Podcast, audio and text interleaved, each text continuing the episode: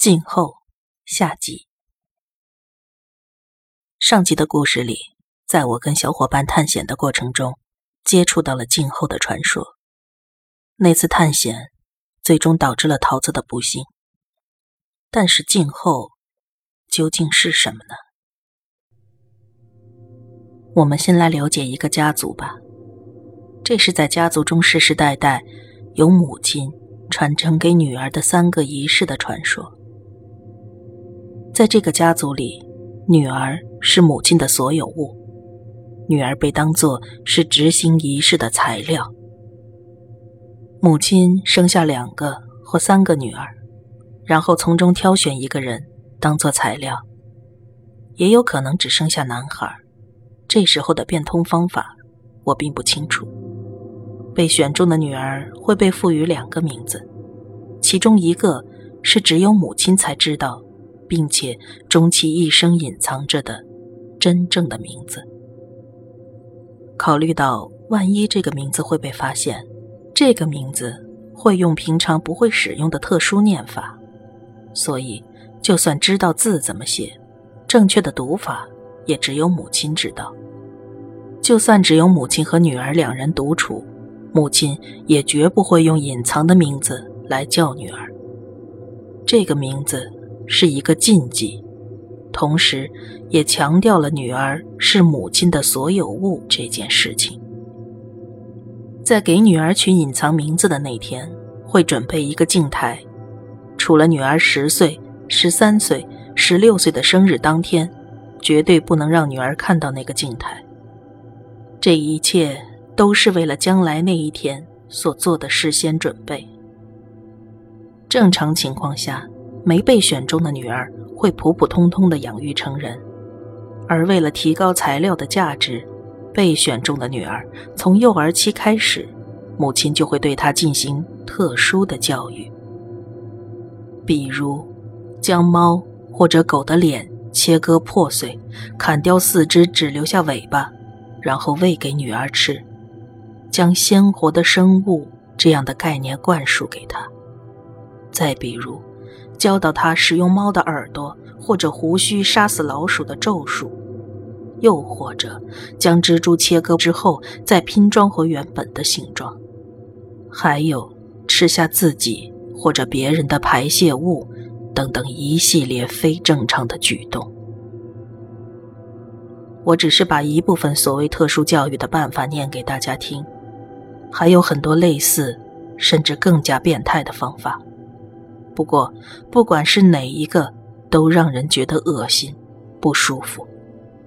其中，关于动物或者昆虫，特别是和猫相关的，占了全体的三分之一，这是有理由的。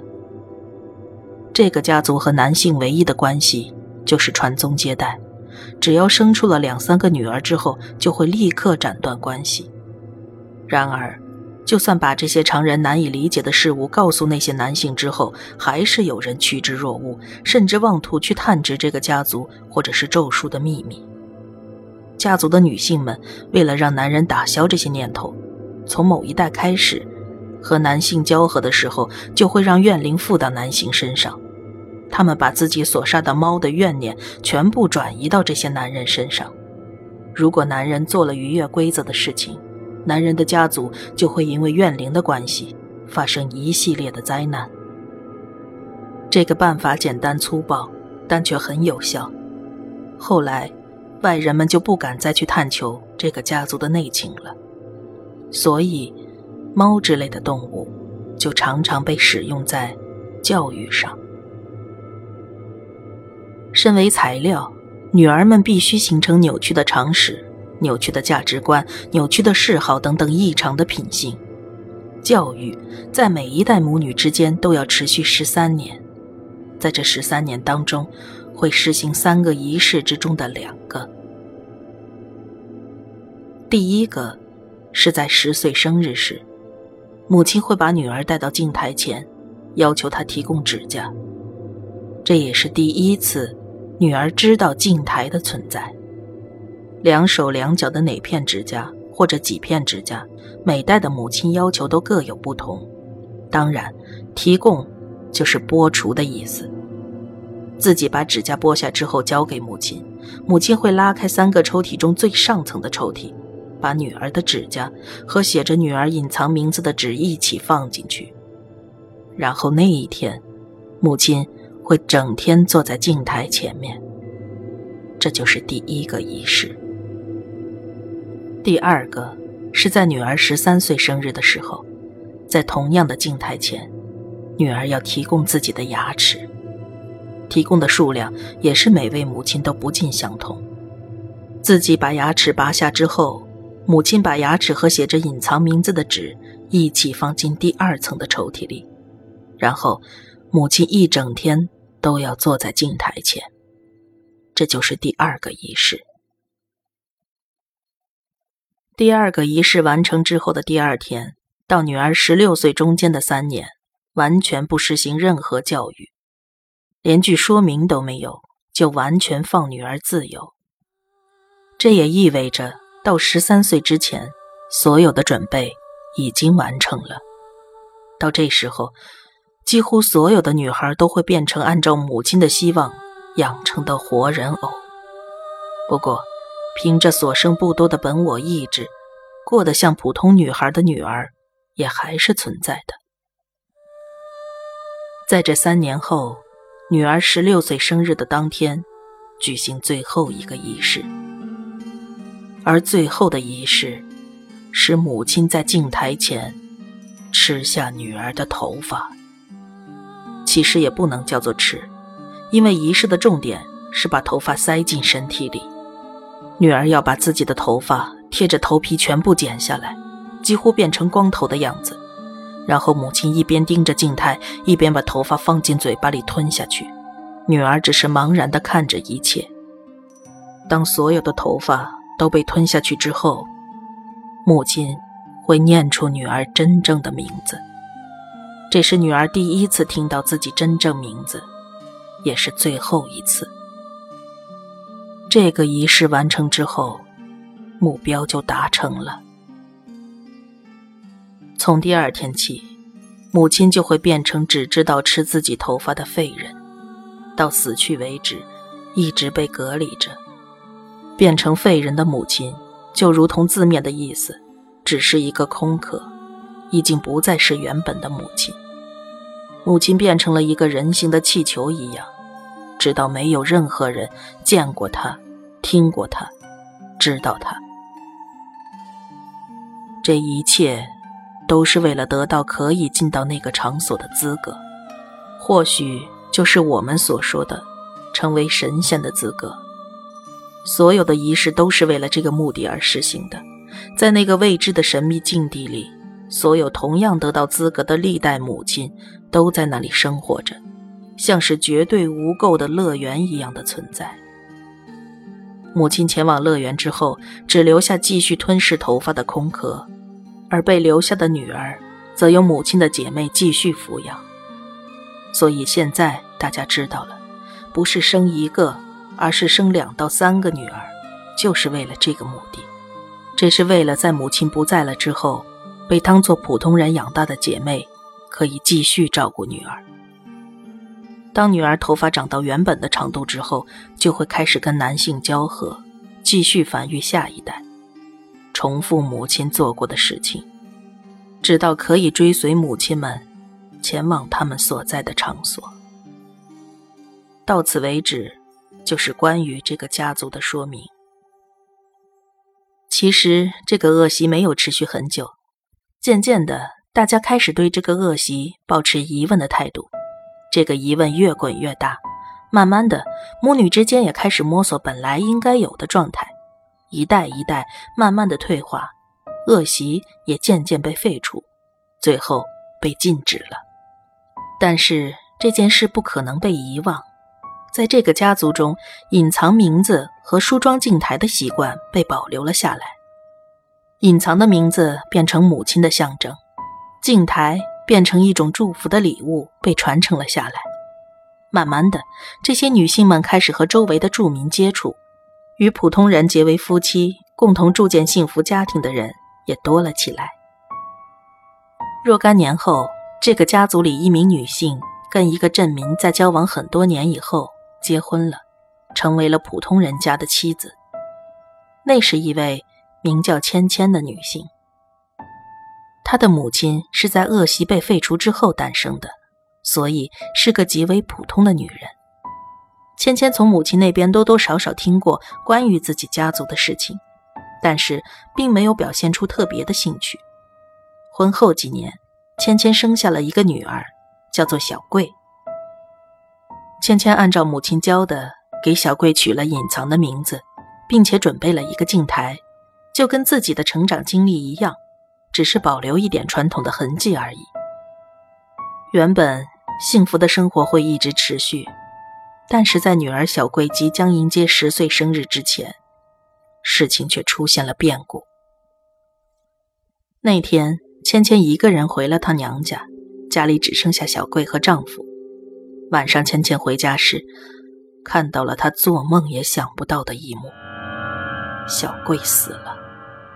尸体倒在梳妆镜前，原本收在抽屉里写着小贵隐藏名字的纸掉在地上，而小贵的周围散落着几片被剥落的指甲，还有几颗牙齿。丈夫也不知道去向。芊芊被眼前的景象震惊了，只知道抱着女儿的尸体哭喊，哭声吸引了周围的邻居，而他们到来时，只看到芊芊抱着小贵的尸体，哭得痛不欲生。几个邻居看到这样的情景，也跟着伤心难过，但是又帮不上任何的忙，只好先去通知芊芊的父母。剩下的邻居们也分头去找她的丈夫了。负责通知父母的邻居把现场的惨状告知之后，没想到芊芊的父母倒是十分冷静。母亲猜测，可能是女婿试着举行从芊芊那里听来的仪式，而进行仪式的具体方法。半知半解的芊芊也没有说得很详细，女婿可能等不到小贵十岁生日那天了吧。随后，大家一起回到了芊芊家中，之后看到的是更加难以理解的一幕：刚才还在大声哭喊的芊芊，居然也倒地身亡了，邻居们都愣住了。然而，芊芊的父母从头到尾都理智的让人不解。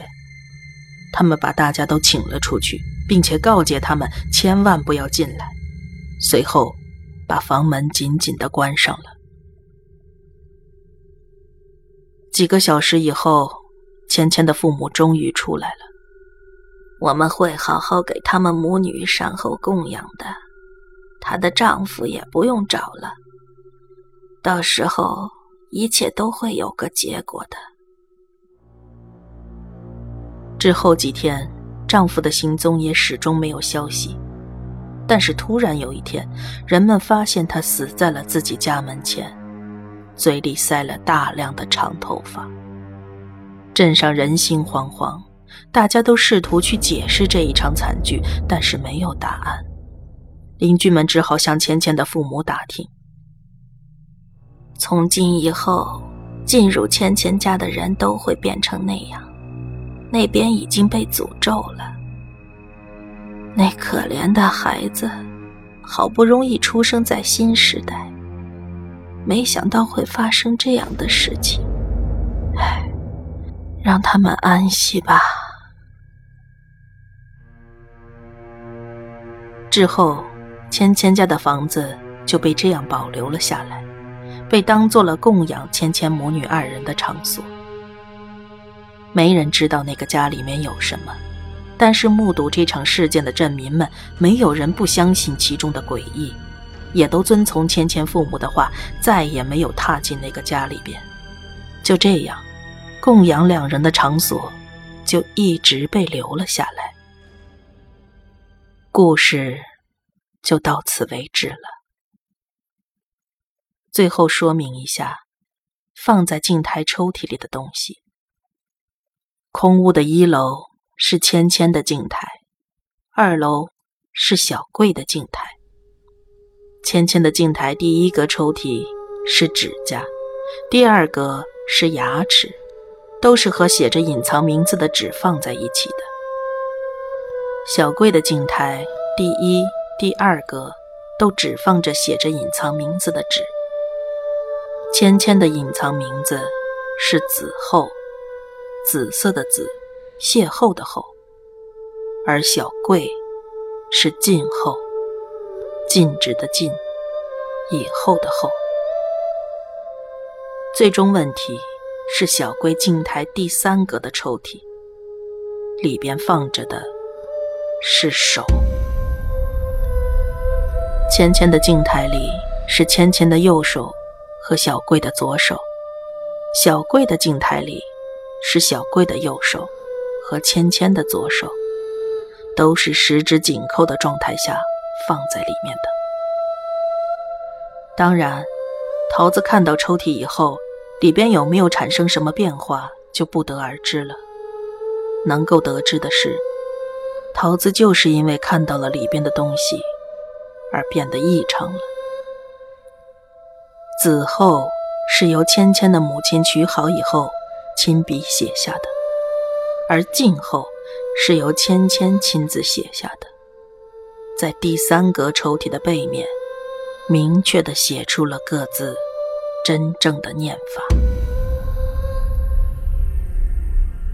空屋到现在还留着，不过现在的孩子们都已经几乎不知道它的存在了。现在的社会，娱乐方式和诱惑多种多样，那间普通的屋子，应该不是什么显眼的存在了吧？后来得知桃子和他母亲死亡的消息时，我已经讲不出任何的话了。